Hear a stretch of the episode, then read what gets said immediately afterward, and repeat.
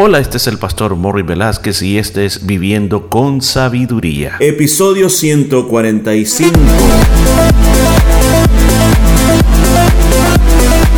Y en el programa de este día estaremos aprendiendo cómo aplicar la sabiduría de Dios a nuestra vida a través del libro de Proverbios. Muchos consejos muy hermosos basados en la palabra de Dios. Todo esto y mucho más en Viviendo con Sabiduría. Y bienvenido, estoy tan contento de que podamos volver a estar juntos en un día como hoy para estudiar la palabra de Dios. Yo creo que todos, todos, todos, todos queremos vivir una vida diferente, una vida con sabiduría. Recuerden, estamos hablando de la sabiduría de esta tierra o de algún otro filósofo de esta tierra. Estamos hablando de la sabiduría que proviene de Dios y que Él ha prometido a todos aquellos que la deseen. Nosotros tenemos el poder para decidir y decir, yo quiero esa sabiduría de Dios, yo quiero vivir por la sabiduría de Dios. Así que estamos ocupando un libro muy precioso que es el libro de Proverbios y estamos en el capítulo 20 y hoy vamos a ir al versículo 28. Y dice, misericordia y verdad guardan al rey y con clemencia se sustenta su trono. Salomón era un rey. Él sabía de lo que estaba hablando. Y él está diciendo, si un rey, si un rey tiene ese fiel amor, es compasivo por las demás personas, es leal, es íntegro, se va a mantener en el poder. Porque ese fiel amor o ese trato bien a los demás le va a ayudar a ese rey, le va a ayudar a ser un rey de mucho éxito. Usted pero mire, nosotros no somos reyes, ¿cómo entonces se puede aplicar este versículo a nosotros? Bueno, yo creo que todo ser humano tiene que aprender a usar este factor bien importante que es la misericordia. Ahora, cuando hablamos de misericordia, estoy hablando del amor en acción. Todos podemos decir que amamos y que tenemos amor, pero hasta que se extiende hacia las personas que nos hacen daño, las personas que están necesitadas, las personas que se equivocaron al hacer algo contra nosotros y nosotros le decimos, no, bueno, no te voy a dar lo que te mereces, pero eh, tranquilo, no ha pasado nada. Entonces, eso estamos hablando de un fiel amor. Por ejemplo, imagínense dos amigos que por años se han ayudado y de repente un malentendido se destruye todo y después se vuelven en los peores enemigos. No se puede entender eso. Cuando hablamos de misericordia o de un fiel amor o, o de tener ese amor en acción, estamos hablando de ser capaz de sobrepasar esos momentos duros de la vida. Yo creo que todos necesitamos esa clemencia, si podríamos decirle de esa manera, hacia los demás. ¿Para qué? Para nosotros mantenernos firmes. ¿Sabe usted cuántos problemas nosotros hubiéramos evitado si nosotros no hubiéramos sido reactivos o tomar aquella, aquella famosa frase que decimos, conmigo nadie juega. Yo le voy a demostrar quién soy yo. No, está hablando este versículo de que cuando nosotros eh, queremos y deseamos mantenernos firmes en lo que somos o ser, eh, podemos decir, estables en todas nuestras áreas de la vida, pues le dice, aplica misericordia y verdad. Aplica misericordia y verdad. O sea, sé transparente con las personas. Discúlpalas, perdónalas. No sea de como de doble cara. Se recuerda hace algún tiempo, hace unos días, en uno de los episodios aquí, estábamos hablando de Absalón, el príncipe Absalón, hijo de David. Como él, como él, cuando su medio hermano Amón había violado a la hermana de Absalón, dice que no le manifestó ninguna, ninguna cara, o sea, de enojo le mandó a decir te voy a matar, sino que parecía como que se llevaban bien a tal grado que cuando lo invitó a comer a su casa, eh, no dijo, no, este me quiere matar, ¿para qué me voy a ir a meter ahí? Sino que pensaba que todo estaba bien, pero por detrás el único deseo que tenía era matarlo. Imagínense, cómo era Absalón. Hay muchas personas que caminan de esta manera en la vida. Pues aquí está diciendo, cuidadito con eso, cuidadito con eso. Trata todo el tiempo de, de ser dirigido por la misericordia y la verdad. Y de esa manera te vas a mantener estable en tu vida en todo momento. Qué buen consejo. Versículo 20. La gloria de los jóvenes es su fuerza y la hermosura de los ancianos es su vejez. Mire, aquí está hablando de los periodos de la vida.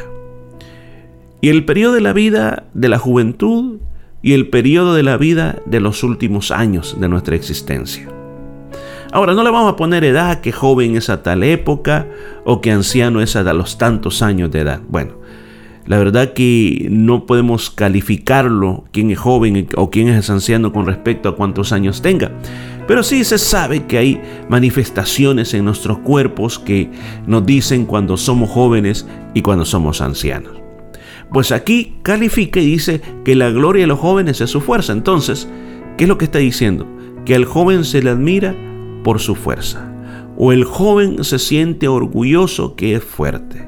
El joven se siente orgulloso que puede correr, que puede saltar, que puede trabajar duro, que puede desvelarse, que come bien, que no tiene muchos problemas de salud y va para allá, va para acá, no tiene cosas que le aflijan, sino que simplemente disfruta la vida. Pero la verdad es que todos estuvimos ahí en algún momento.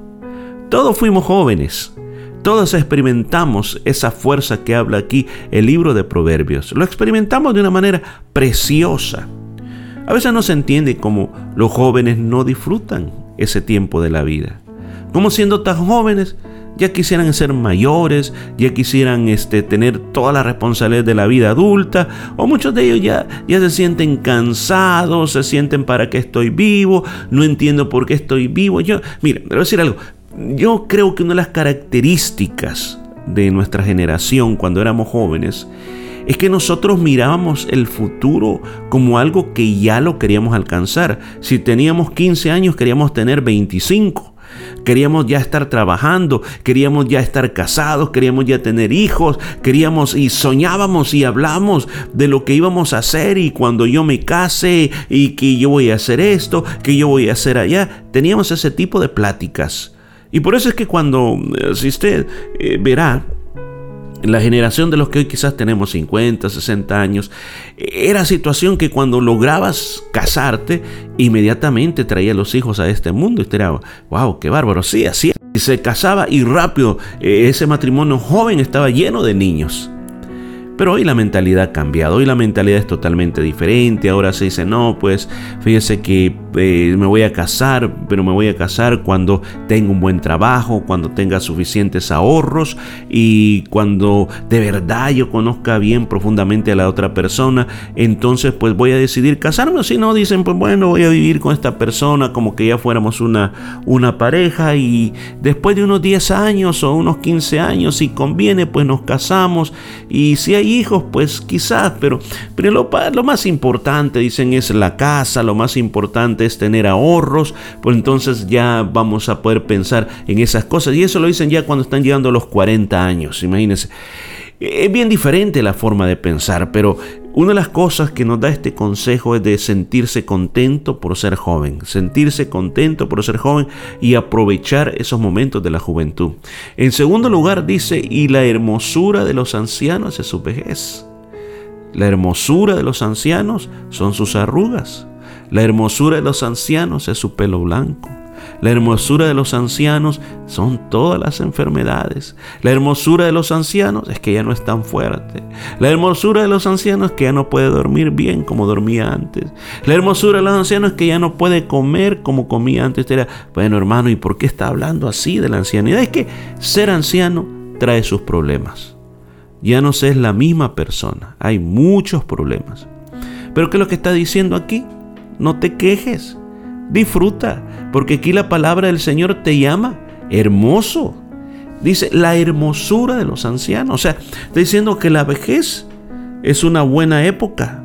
Es una buena época en la cual tú puedes aprovechar, disfrutar esos años que Dios ha dado. ¿Sabe? El llegar a cierta edad en la vida es algo precioso, es algo lindo. Muchas personas no llegan ni, ni a los 30 años. Y si tú ya has pasado los 60, los 70, los 80 o los 90, es un gran regalo de Dios. Y a pesar de todo lo que haya pasado en tu vida, tú puedes ahora mirar hacia atrás y mirar cómo Dios te ha bendecido. Quizás te bendeció con hijos, quizás te bendeció con nietos, con bisnietos. Tú es un gran regalo de parte de Dios que Dios quiere usar tu vida aún en este tiempo de la vejez. No te sientas mal. No te sientas como dicen, oh, no, yo, yo, yo ya quiero que el Señor me lleve. No, no, no, no pienses en esas cosas, sino que disfruta día a día, cargando con todo, quizás las situaciones de la vida anciana, pero ser un anciano es un regalo de parte de Dios. Recuerda, hermoso en tu vejez. Y terminamos con el versículo 30, dice, los azotes que hieren son medicina para el malo y el castigo purifica el corazón. Mire cómo se cierra este versículo del capítulo 20. ¿Qué es lo que hace el castigo? El castigo tiene un propósito. El castigo son medicina para el que anda haciendo lo malo. El castigo que hace purificar el corazón o, le hace cambiar a la gente o, le hace corregir sus malos pensamientos o le hace purgar de todo eso que está en el corazón de la persona. Pero ¿qué dice ¿Qué, dice con eso de los azotes? O sea, que hay que darle duro para que la persona cambie. No, mire, en primer lugar, apliquémoslo cuando nosotros somos padres de familia y tenemos hijos bajo nuestro cuidado. La Biblia está a favor de castigar a los hijos con sabiduría. No a aprovecharse de ellos, no a maltratarlos, a matarlos, no, abusarlos infantilmente. La Biblia está en contra de eso. Pero sí en el corregir a los hijos a través del castigo físico, pero hecho de acuerdo a la medida. O sea, nunca castiga a sus hijos cuando ha perdido todo dominio propio, cuando usted está demasiado enojado. No, no. Si se siente así, no, no, no meta su mano ahí. Cuando usted va a castigar a su hijo, tiene que hacerlo con todo el sentido común y darle de acuerdo a la edad. Ahora, aquí dice, cuando llega un momento en que hay rebeldía en los hijos, aquí dice que esos azotes le van a ser medicina. ¿Para qué? Para que cambie. Ahora, aquí habla también del castigo, cómo el castigo hace cambiar a la gente. Ahora, cuando nosotros crecemos, hay que corregir muchas veces a mucha gente. Entonces aquí le llamamos disciplina. Hay que aplicar disciplina a las personas. Aún como adultos necesitamos disciplina porque lo malo lo seguimos llevando. A pesar que nuestros padres nos hayan puesto buenos principios en nuestro corazón. Pero a veces no, no, queremos, no queremos entender. Y entonces a veces si, si no hay nadie quien te corrija, pues inmediatamente la vida te comienza a golpear. Porque las consecuencias de todo lo que hacemos nos agarran, nos vienen y nos tiran al suelo, nos destrozan, lloramos. Entonces muchas veces eso es para que cambies en la vida. Dios a veces permite, permite que te tropieces, permite que te estrelles contra la pared. ¿Para qué? Para que cambies. Hay un tiempo para cambiar, hay un tiempo para ser diferente, hay un tiempo en el cual el Señor entendamos. Aquí mismo en el libro de Proverbios dice claramente de que hay unos animalitos que hay que darle duro para que realmente hagan caso. Y dice, no seas como esos animalitos, dice, sino que eh, a lo más se te esté diciendo las cosas, corrígete, cambia. Así que hay un llamado a la obediencia. Hay un llamado a no caer bajo los azotes y no bajo, y ni tampoco eh, bajo el castigo, sino que ser obedientes para evitar los azotes y para hacer el castigo. ¿Qué lecciones tomamos este día para nosotros? La primera, procuremos este día tener misericordia con algo con alguien y mostrar nuestro corazón íntegro hacia otras personas. Lección número dos, disfrutemos la época de la vida que estemos viviendo. Si eres joven, disfruta tu juventud. Si eres anciano, disfruta el ser anciano. Y en tercer lugar, seamos obedientes a Dios. Que no vayamos por el castigo para que cambiemos o que no, no vayamos por los azotes para que cambiemos. No, seamos obedientes para que las cosas vayan mejor. Bueno, dejamos hasta aquí y nos vamos a escuchar el día de mañana. Y esto fue todo por este día. Nos escuchamos el día de mañana.